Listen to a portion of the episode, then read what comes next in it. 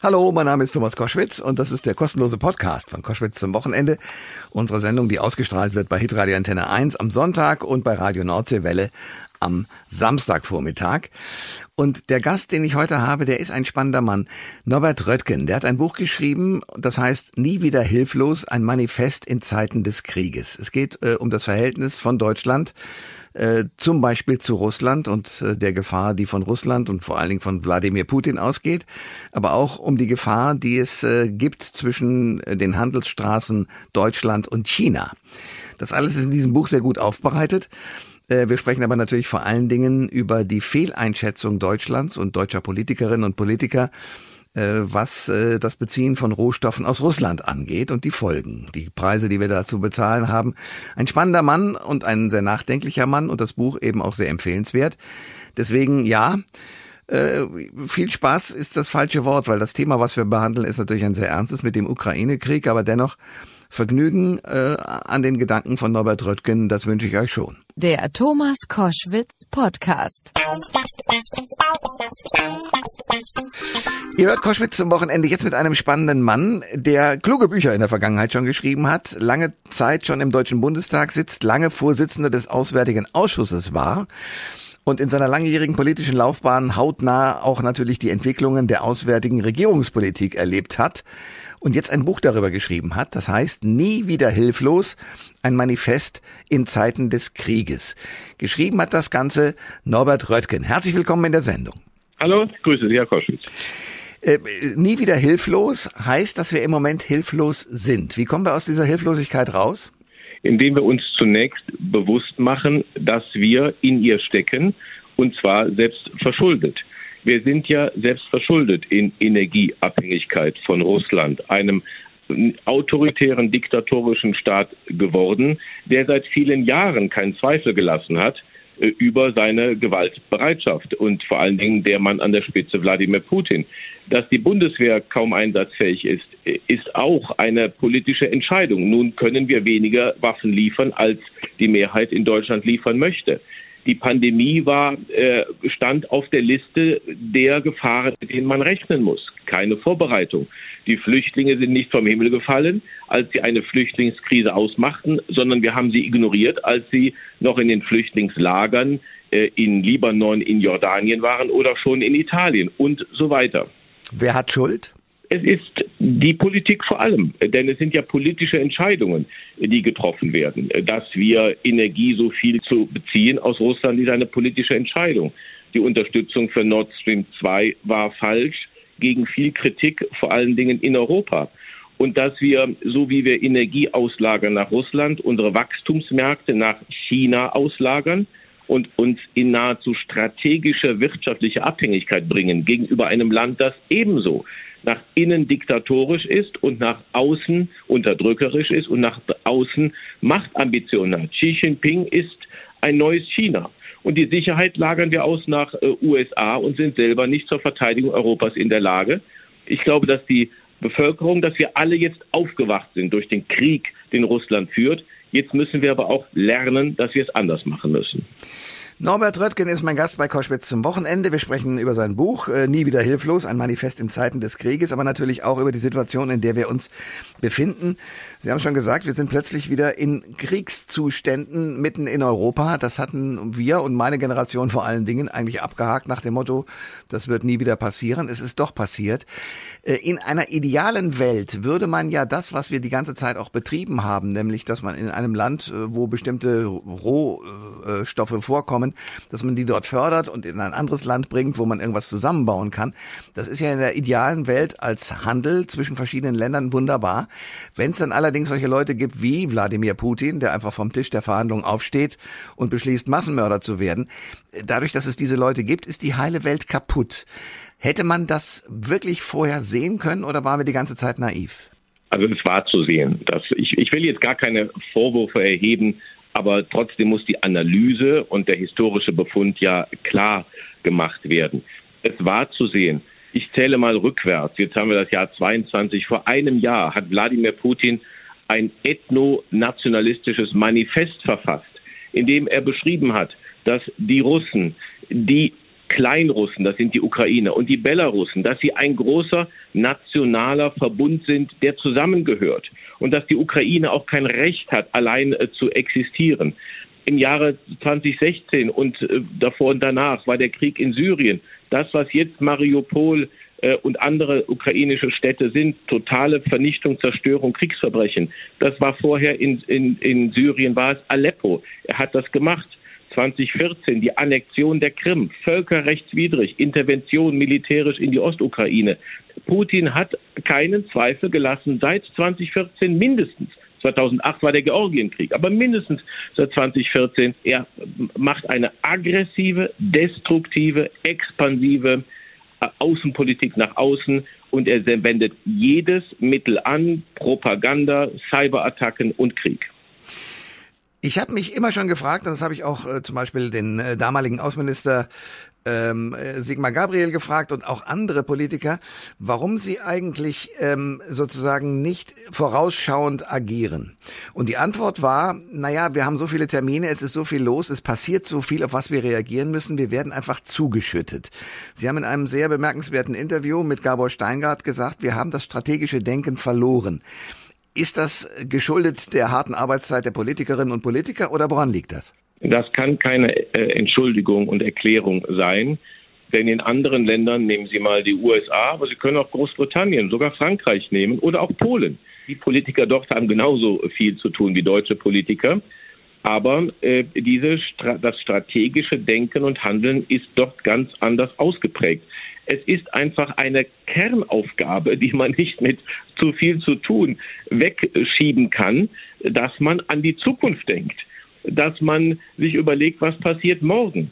Ähm, welche Krisen kann ich vorausschauen und wie organisiere ich das? Wir sind organisiert in Deutschland äh, immer noch äh, wie zu Adenauers Zeiten. Und wir denken, die Wirklichkeit richtet sich nach Ressortprinzipien und wir fangen an zu arbeiten, wenn das Problem auf dem Tisch liegt. Wir müssen auch Regierungsarbeit anders organisieren, interdisziplinär und Krisenvorausschau muss in das tägliche Regieren integriert werden, organisatorisch und politisch. Das ist eine ganz entscheidende Lehre. Und wir dürfen nicht immer sozusagen nur bequem in den Augenblick hineinbeten. Das haben wir Jahre gemacht und das hat uns die selbstverschuldete Hilflosigkeit in diese Situation gebracht. Und jetzt zahlen wir den Preis dafür. Immer zahlen wir viel höhere Preise, als wenn wir uns vorbereitet hätten. Norbert Röttgen ist mein Gast bei Koschwitz zum Wochenende, CDU-Politiker, äh, lange Zeit Vorsitzender des Auswärtigen Ausschusses, also mit äh, den Themen des Auslands sehr gut vertraut wir haben im Moment eine Situation, in der ja tatsächlich im Hier und Jetzt regiert wird. Ich rede vom Bundeskanzler Olaf Scholz und seiner Methode, äh, mit dieser Situation in der Ukraine und den Hilfsleistungen umzugehen. Stimmt das tatsächlich, was ich jetzt äh, der Bildzeitung zum Beispiel entnommen habe, dass es Listen für Lieferungen gibt, in denen dann plötzlich äh, Dinge, die eigentlich versprochen waren, offiziell gar nicht geliefert werden? Ist das wirklich der Zustand, in dem wir sind? Also was man, was man ganz bestimmt leider sagen muss, dass es in einer Kategorie bislang trotz eines entgegenstehenden Bundestagsbeschlusses, der vor über einem Monat mit großer Mehrheit beschlossen worden ist, bislang keine Lieferung schwerer Waffen äh, gegeben hat von Deutschland aus, obwohl die Ukraine sie dringend braucht und die schweren, sehr verlustreichen Wochen, die die Ukraine jetzt erlebt, die sind genau darin begründet, dass die Ukraine diese Waffen zum Beispiel von den USA und Großbritannien gerade erst bekommt.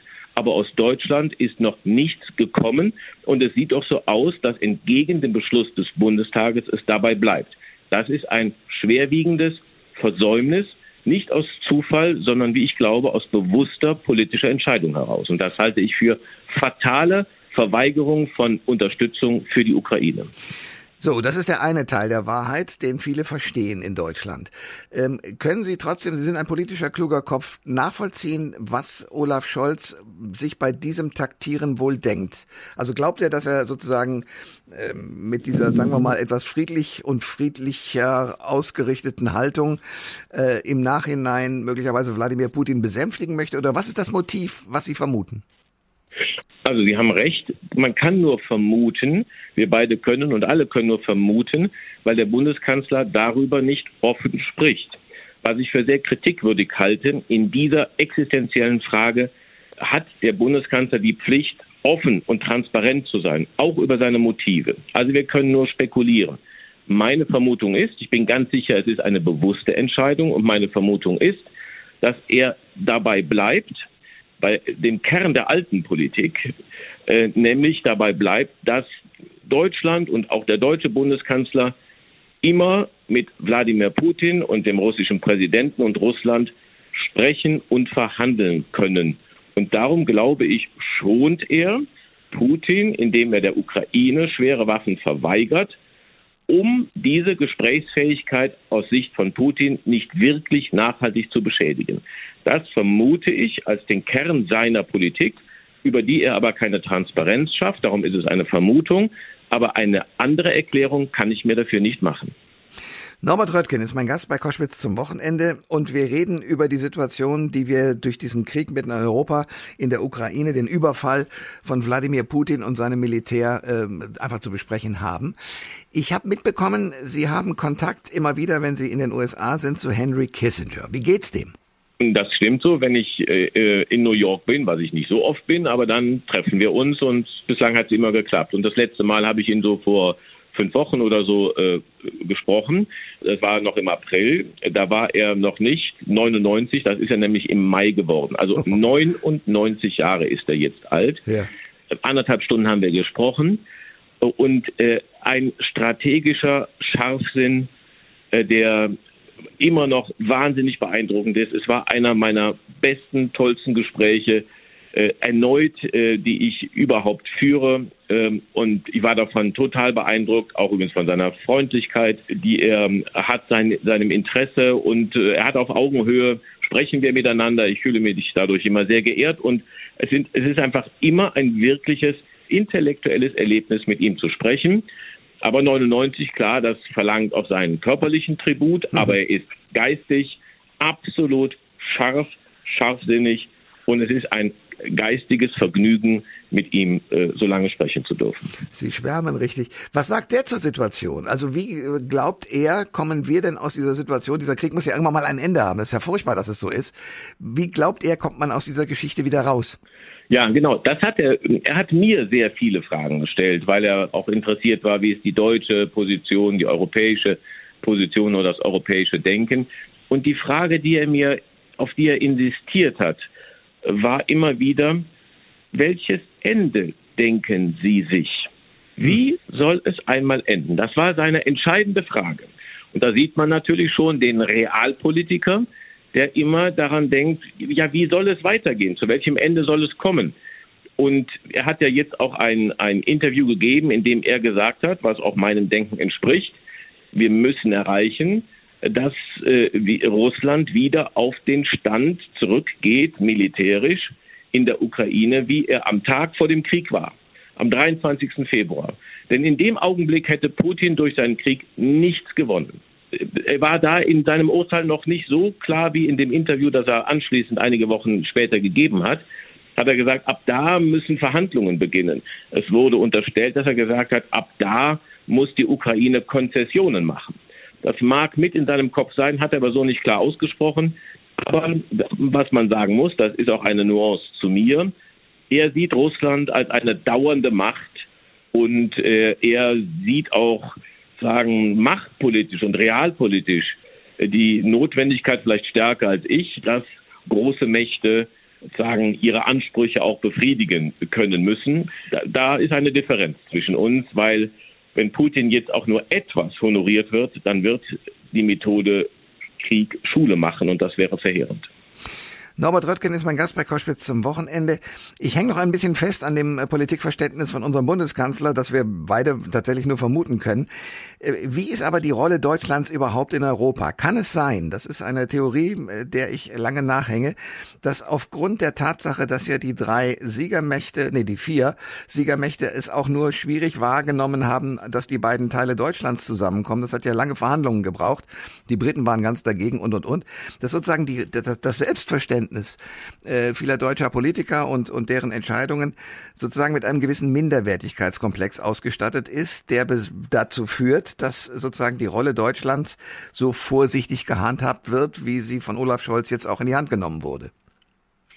Ja, da ist äh, viel dran. Man kann das Minderwertigkeitskomplex nennen oder mindestens ein mangelnder Realismus über unsere Möglichkeiten, über unsere Verantwortung und die Erwartung der anderen, vor allen Dingen der Osteuropäer an uns.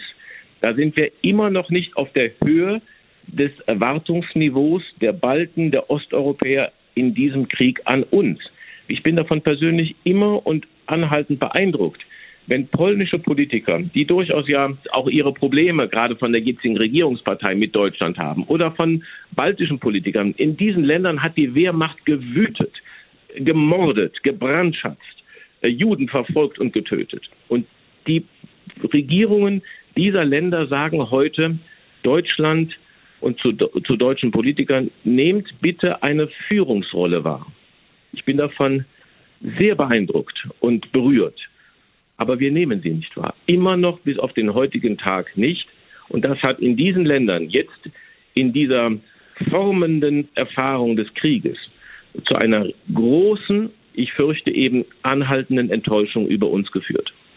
Was sagen Sie zu den Telefonaten von Olaf Scholz mit Wladimir Putin oder auch äh, die französische Regierung macht ja ähnliches und das wird ja kommentiert äh, vom polnischen äh, Regierungschef, der sagt, ähm, so hätte man ja mit Hitler auch nie verstanden oder geredet nach dem Motto, der darf sein Gesicht nicht verlieren. Äh, was halten Sie von diesen Kommentaren? Ja, ich kann das äh, sehr gut verstehen, äh, was äh, dort aus Polen und äh, allen osteuropäischen Ländern gesagt wird. Und es ist auch meine Meinung diese Gespräche von Deutschland und dem deutschen Bundeskanzler und dem französischen Präsidenten sind nicht nur ähm, äh, zwecklos, sondern sie sind schädlich. Sie sind schädlich, weil sie in der Öffentlichkeit immer den Eindruck erwecken, als gäbe es eine Basis für Verhandlungen. Äh, aber die Wahrheit ist eben, dass sich an der Kriegsabsicht und Entschlossenheit von Putin nichts geändert hat. Und darum sind sie eigentlich das Mitmachen an russischer Propaganda, ohne dass sie irgendetwas anderes erreichen. Und darum halte ich das für eine falsche Politik. Ja, wann, wann, glauben Sie, ist dieser Krieg vorbei? Ich weiß es nicht. Es wird ähm, nach meiner Einschätzung äh, noch lange dauern. Ähm, und es wird auf Ausdauerfähigkeit in diesem Krieg ganz entscheidend äh, abhängen. Russland macht ja jetzt eine Konzentration im Osten vor allen Dingen, hat Kiew wieder aufgegeben, ist aus Kharkiv, der zweitgrößten Stadt, zurückgedrängt, wo zurückgedrängt worden, fokussiert alles auf den Osten, kommt ganz langsam voran. Die äh, militärische Ausrüstung der Ukraine wird besser. Ihre Moral ist sowieso an der Spitze, die der russischen Armee ganz unten. Und darum glaube ich, wird dieser Kampf um Ausdauer und Ausdauerfähigkeit noch einige Zeit dauern, fürchte ich, mit allem Schrecklichen, was damit verbunden ist. Sagt Norbert Röttgen, der gerade das Buch vorlegt, Nie wieder hilflos, ein Manifest in Zeiten des Krieges. Herr Röttgen, danke für das Gespräch. Ich danke Ihnen sehr, Herr Koschwitz. Alle Informationen zur Sendung gibt es online auf thomas-koschwitz.de.